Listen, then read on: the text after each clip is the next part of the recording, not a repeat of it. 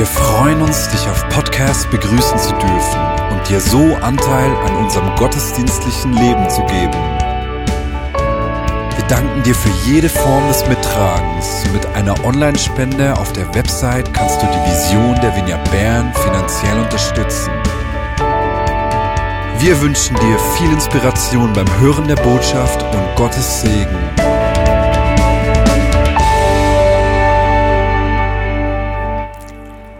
Hallo und herzlich willkommen zu der Predigtserie Gesundes Denken. Heute mit dem Schwerpunkt Entgifte deine Gedanken. Ja, es gibt sie, die giftigen Gedanken. Es gibt sie tatsächlich und ich kenne sie sehr gut. Wenn ich heute zu euch spreche, dann komme ich nicht als die, die alles richtig macht und alles begriffen hat, sondern als die, die da auf einem Weg ist und wachsen will. Ich möchte heute mit euch austauschen, wie wir mit diesen negativen Gedanken umgehen können. Ich möchte euch einen Filter zeigen und ich habe auch einen praktischen Leitfaden für euch bereit, der sich ehrlich gesagt nennt, damit wir wirklich erkennen, wie wir negative, toxische Gedanken gegen die freimachende Wahrheit Gottes austauschen können. Denn Gedanken haben Kraft. Wir sind geschaffen, um positive Gedanken zu denken. Gott denkt gut über dich. Er denkt auch jetzt gerade gut über dich. Im Psalm 139 steht, er hat so viele gute Gedanken über dir, wie es Sandkörner gibt auf dieser Erde. Unendlich viele. Und er hat dich als, als sein Gegenüber geschaffen. Das heißt, du bist, du ähnelst ihm, darum kannst du auch denken. Und darum bist du geschaffen für gute Gedanken, für kraftvolles Denken. Die Struktur deines Hirnes, deines biologischen Hirnes zeigt, dass es normal ist für den Menschen, positiv zu denken und das Gute zu suchen. Negative Gedanken im Gegensatz dazu, Sorgen, Ängste, so die Gedanken, die dich um drei Uhr morgens, mir geht es jedenfalls manchmal so, die dich wach halten und die dich drehen lassen, die setzen ja unangenehme Gefühle frei. Und diese wiederum lösen dann biochemische Stoffe in deinem Körper aus, Substanzen, die Stress auslösen. Und Stress, weiß man heute, ist die Ursache der allermeisten Krankheiten, mit denen wir uns herumschlagen. Und Stress verändert auch deine Persönlichkeit. Schau, Umstände und Situationen kannst du nicht kontrollieren. Manchmal passieren einfach schlimme und äußerst schmerzhafte Dinge. Gibt es toxische Gedanken in der Bibel? Ist das ein Thema in der Bibel? Ja, lies mal die Psalmen. Was da David zusammenjammert, wie er sich äußert über seine Feinde, das sind toxische Gedanken. Lies Hiob. Oder das Buch der Klagelieder, das wir vielleicht weniger gut kennen, das schließt sich gleich an den Propheten Jeremia an. Und die Klagelieder wurden von einem unbekannten Autor geschrieben in der Zeit, also circa 587 vor Christus, als die Babylonier in Israel eingefallen waren. Jerusalem war zerstört, der Tempel, das Zentrum des Glaubens, der Ort der Anbetung für die Juden war zerstört und das Volk wurde ins Exil geführt. Und da hinein, da hinein spricht der Autor über, über diesen Schmerz und er klagt, er klagt sehr poetisch, aber es ist ein Klagen. Ich lese euch vor aus Klagelieder 3 die Verse 17 bis 20. Was Frieden und Glück ist, weiß ich nicht mehr. Du, Herr, hast mir alles genommen. Darum sage ich, meine Kraft ist geschwunden und meine Hoffnung auf den Herrn ist dahin. Meine Not ist groß, ich habe keine Heimat mehr. Schon der Gedanke daran macht mich bitter und krank. Und doch muss ich ständig daran denken und ich bin vor lauter Grübeln am Boden zerstört. Kennst du das? Ich kenne das sehr gut. Das Grübeln, das dich in eine Spirale mitnimmt, es wird immer dunkler und am Schluss bist du so richtig am Boden zerstört und du fühlst dich schon fast krank. Gott hält es aus, wenn wir klagen. Es ist nicht falsch zu klagen, wenn etwas Schlimmes geschieht. ist es richtig, diesen Gefühlen Ausdruck zu geben und zu klagen, aber bleib nicht da. Schlage nicht hier dein Zelt auf. Es ist wichtig, dass wir in dem Moment, wo das Klagen seinen Raum gefunden hat, dass wir uns überlegen, was passiert denn da. Und ich habe mir gedacht, ich tausche mit euch, ich ähm, teile mit euch ein ein Erlebnis aus meinem Tagebuch. Das ist vom 29. Oktober 2020. Ich hatte ungefähr vier Wochen vorher einen ziemlich heftigen Unfall. Ich habe mir die Schulter gebrochen und ich war in starken Schmerzen zu diesem Zeitpunkt und konnte über Wochen nicht schlafen. Und das war so ein Moment, da habe ich angehalten und mir überlegt, was geht hier eigentlich ab? Heiliger Geist, was passiert da mit mir? Hilf mir bitte. Ich bin ausgelaugt, körperlich, seelisch, geistlich. Meine Gedanken drehen sich immer schneller im Kreis. Es fällt mir so schwer, mich zu konzentrieren. Was mich völlig erschreckt, ist, dass ich deine Gegenwart weder genießen noch erleben noch aufrichtig suchen kann. Alles scheint hier unter einer dicken und giftigen Nebeldecke zu liegen. Hier an diesem Punkt des Schmerzens sollten wir nicht unser Haus bauen, weil du bist nicht Opfer deiner negativen Gedanken. Der Autor, der unbekannte Autor der Klagelieder, hat ein großes Aber. Inmitten des Klagens macht er eine absolute Kehrtwendung und er sagt, und jetzt lese ich Klagelieder 3, 21 bis 26, aber, aber eine Hoffnung bleibt mir noch. An ihr halte ich trotz allem fest. Die Güte des Herrn hat kein Ende. Sein Erbarmen hört niemals auf. Es ist jeden Morgen neu. Groß ist deine Treue, o oh Herr. Darum setze ich meine Hoffnung auf ihn. Der Herr ist alles, was ich brauche. Denn der Herr ist gut zu dem, der ihm vertraut und ihn von ganzem Herzen liebt. Der Herr ist gut zu dir. Dein Gott ist ein guter Gott. Und wenn wir ihm nahe sind, da kommt die Stärke, die Liebe Gottes und wird für uns erlebbar. Vertraue ihm. Du darfst diesem guten Gott wirklich von ganzem Herzen vertrauen. Wisst ihr, mich dünkt, wir sind nicht nur in einer Zeit der Pandemie des Covid-19, wir sind in einer Pandemie des toxischen Denkens all die negativen Nachrichten, die uns täglich überfluten, das ist wie eine Tsunami, die da immer wieder über uns kommt. Negative Prognosen, die beeinflussen uns. Gehen die Werte schon wieder hoch? Kommt die Welle, kommt die dritte Welle? Und es gibt wirklich auch viele Lebensumstände und Schicksalsschläge und Schmerz. Das passiert dir einfach. Das Leben ist nicht immer fair. Aber du kannst deine Reaktionen und deine Gefühle und Gedanken darauf, die kannst du leiten. Du hast die Verantwortung, wie du denkst, niemand sonst. Mein Schlüsselvers ist im Römer 12, der Vers 2. Da steht, deshalb orientiert euch nicht am Verhalten und an den Gewohnheiten dieser Welt, sondern lasst euch von Gott durch Veränderung eurer Denkweise in neue Menschen verwandeln. Lass dich von Gott durch deine Denkweise in einen neuen Menschen verwandeln. Die Qualität deiner Gedanken beeinflussen sehr direkt deine Hirnstruktur.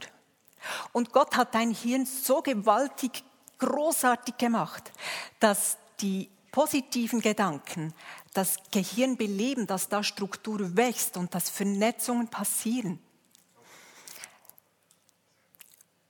Wenn du allerdings negative Gedanken denkst, dann kommt da ein Durcheinander in dein Gehirn und Teile sterben wie ab. Du bist geplant dafür, dass du positiv denkst und dein Hirn hat Selbstheilungskraft. Du kannst gute Gedanken anbauen und deine Hirnstruktur wird sich nachweisbar verändern. Das ist ein Wunder. Du hast die Fähigkeit zu wählen. Welche Gedanken wählst du? Die Frage muss ich mir auch immer wieder stellen.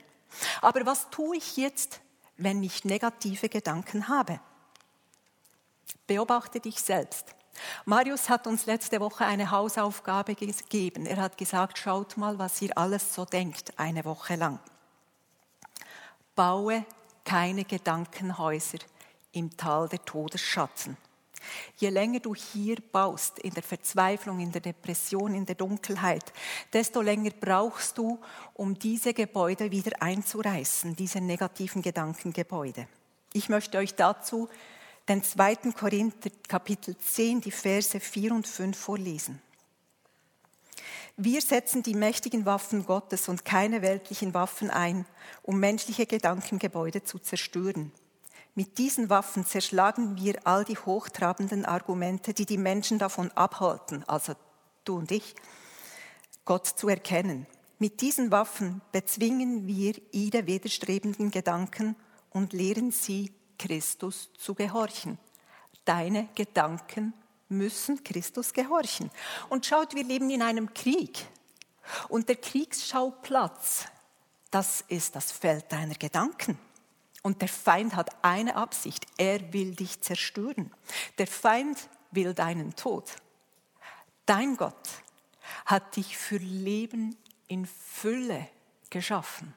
Und er hat den Sieg errungen. Er ist für dich. Du stehst bereits auf der Seite des Sieges. In den Sprüchen 4.23 lesen wir, was ich dir jetzt rate, ist wichtiger als alles andere. Achte auf deine Gedanken, denn sie entscheiden über dein Leben. Deine Gedanken entscheiden über dein Leben. Wie du denkst, so bist du.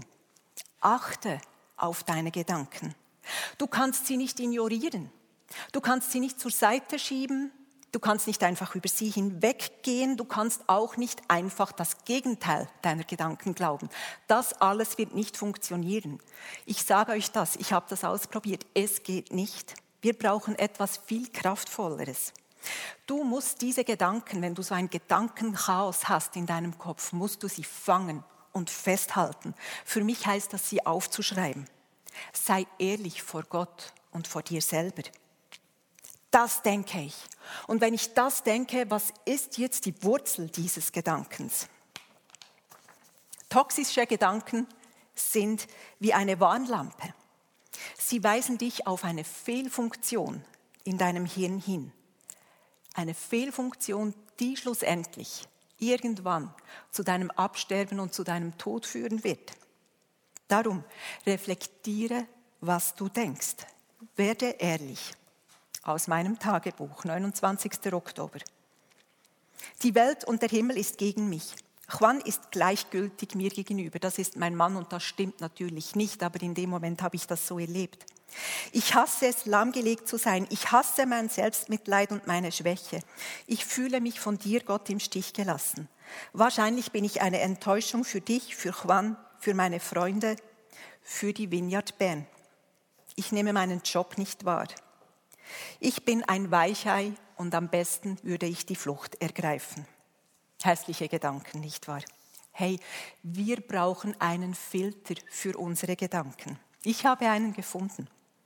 Ich lese euch aus dem Philipperbrief, das Kap im Kapitel 4, den Vers 8 vor. Paulus sagt hier, konzentriert euch auf das, was wahr und anständig und gerecht ist.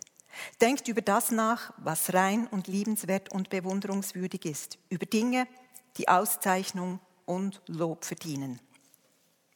Jeder Gedanke muss gefiltert werden. Wenn sich ein Gedanke außerhalb des Wort Gottes bewegt, dann musst du ihn gefangen nehmen. Du musst ihn anschauen und sagen, ja, ich, ich weiß, du bist da, aber jetzt schauen wir, wo du herkommst. Und dann kannst du Gott für diesen Gedanken um Vergebung bitten. Schau, du kannst nur loslassen, wenn du etwas hast, was du loslassen kannst. Und das sind die Lügen. Hinter solchen Gedanken stehen Lügen. Ich habe meine Lügen aufgeschrieben. Jesus, äh, nein, Entschuldigung, Juan liebt mich nur, wenn ich in Bestform bin, war so eine Lüge. In meiner momentanen Schwäche bin ich wertlos, ich bin eine Enttäuschung, Gott lässt mich fallen und er ist enttäuscht von mir.